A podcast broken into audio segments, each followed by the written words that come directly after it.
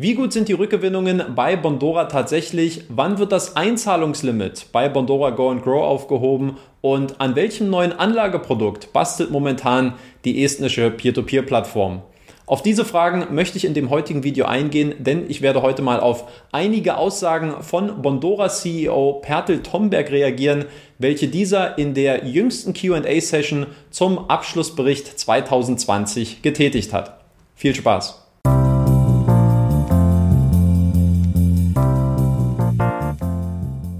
Bevor es losgeht, möchte ich euch noch kurz darum bitten, den Like-Button zu drücken, denn mittlerweile ist es ja wissenschaftlich erwiesen, dass die Unterstützung dieses YouTube-Kanals zu einer nachweislich besseren Rendite im Rahmen der Peer-to-Peer-Kredite führt.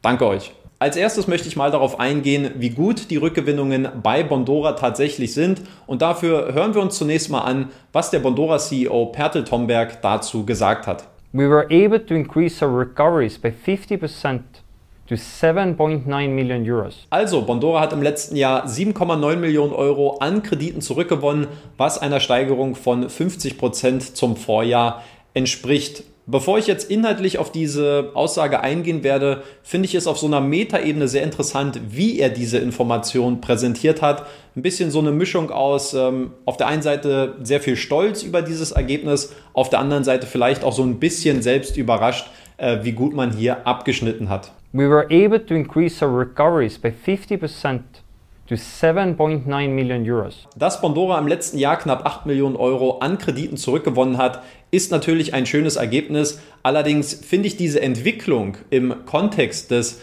ansteigenden Kreditvolumens in den Vorjahren eigentlich auch wenig verwunderlich. Denn Bondora ist jetzt seit über 13 Jahren als Kreditgeber aktiv und besonders 2018 und 2019 gab es deutliche Wachstumssprünge beim finanzierten Kreditvolumen. Und von daher ganz klar, mit einem größeren Kreditvolumen, welches sich über den Verlauf der Jahre dann auch akkumuliert, steigen natürlich auch auf der einen Seite die absoluten Zahlen bei den Kreditausfällen an, aber eben auch die absoluten Zahlen bei den Rückgewinnungen. Damit möchte ich die Leistung von Bondora keinesfalls schmälern, sondern ich finde nur, dass man speziell bei solchen Themen immer auch so ein bisschen das übergeordnete Verhältnis und einen übergeordneten Kontext betrachten sollte und dass man sich nicht so einfach von den absoluten Zahlen blenden lässt. Bei der historischen Performance können wir ja erkennen, dass sich fast ein Drittel der Kredite mit mehr als 180 Tagen in Verzug befindet. Und auch wenn wir alle hoffen, dass sich der prozentuale Anteil hierbei nicht erhöht, so werden die absoluten Zahlen in den nächsten Jahren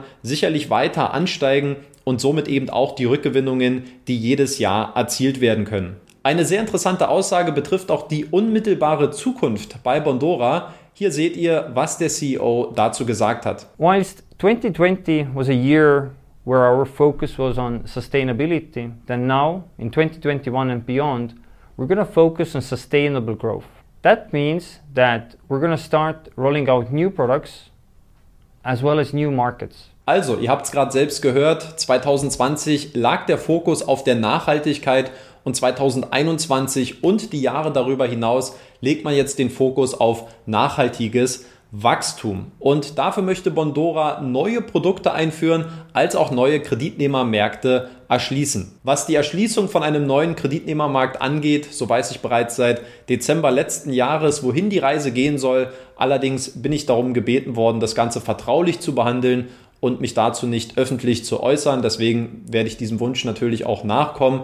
Ich kann aber so viel sagen, ich glaube, dass sehr viele Anleger überrascht sein werden, ähm, welches äh, Kreditnehmerland es sein wird, weil es ähm, nicht sehr häufig vertreten ist. Ich denke, so viel darf ich sagen. Und wann soll es soweit sein? Nach meinen Informationen ist, der, äh, ist die Einführung jetzt im Sommer geplant. Also es kann in den nächsten Wochen und Monaten dann äh, soweit sein. Ich denke, allerspätestens bis Q3 ähm, sollte das Ganze dann über die Bühne gehen. Und was die Einführung eines neuen Produkts bei Bondora angeht, was für mich persönlich sogar noch das etwas spannendere Thema ist, wahrscheinlich weil ich auch noch nicht weiß, was es genau sein wird, ähm, auch dazu hat sich der Bondora CEO nochmal an einer anderen Stelle in der QA-Session geäußert. At the moment, our team is working on a completely new product that will allow everyone to better manage their finances, to, to save more and to cut their costs. Die Kernaussage ist hier also, dass es in Zukunft ein neues Produkt bei Bondora geben soll, wodurch Anleger ihre Finanzen besser kontrollieren können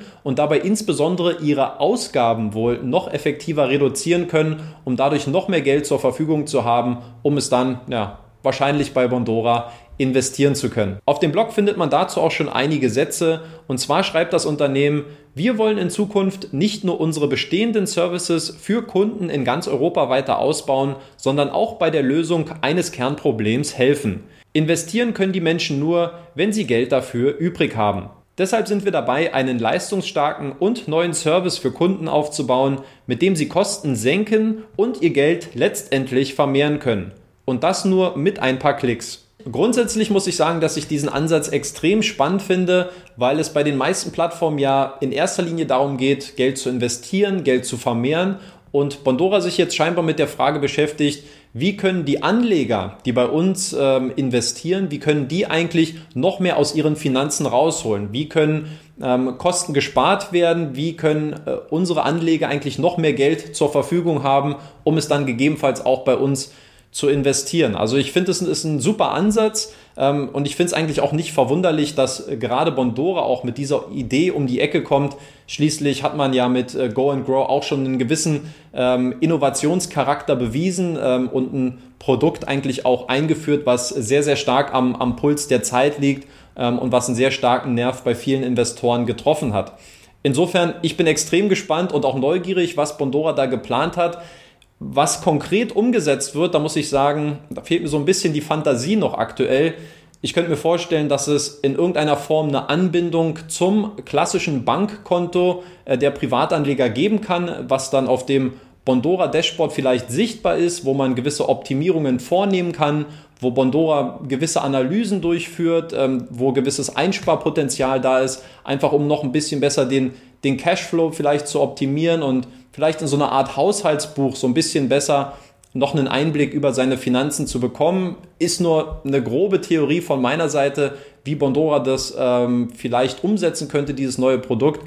Schreibt mir aber gerne mal in die Kommentare, ähm, was ihr da im, im Sinn habt, ob ihr kreative Ideen habt, was Bondora hier geplant hat, was hier im Busch ist und was äh, wahrscheinlich in den nächsten Monaten hier auf uns zukommen könnte. Und zum Abschluss schauen wir nochmal auf Bondora Go and Grow und die Frage, ob man hier plant, das Einzahlungslimit in Zukunft aufzuheben. Um, we have no plans to remove that cap um, completely. However, as the economy starts to recover and we start increasing our originations, we plan to review this cap on a routine basis. Also, für mich persönlich klingt das sehr positiv und auch sehr zuversichtlich. Klar, das Einzahlungslimit wird man jetzt bis auf weiteres nicht komplett aufheben. Ich denke mal, davon konnte man eigentlich auch ausgehen und ich denke, dass es aus Sicht von Bondora auch der richtige Schritt ist, gerade wenn man jetzt eben auch diesen nachhaltigen Wachstumskurs verfolgen möchte. Nichtsdestotrotz, äh, wir haben gute Anzeichen äh, zwischen den Zeilen gehört, dass sobald Bondora hier die Wirtschaft ein bisschen stärker einschätzt und man auch bereit ist, das ähm, Kreditvolumen dann weiter zu skalieren, vielleicht auch in Kombination dann mit dem neuen Kreditnehmermarkt, dass man dann äh, durchaus äh, dazu bereit ist, auch das Einzahlungslimit anzupassen äh, und sehr wahrscheinlich dann auch zu erhöhen.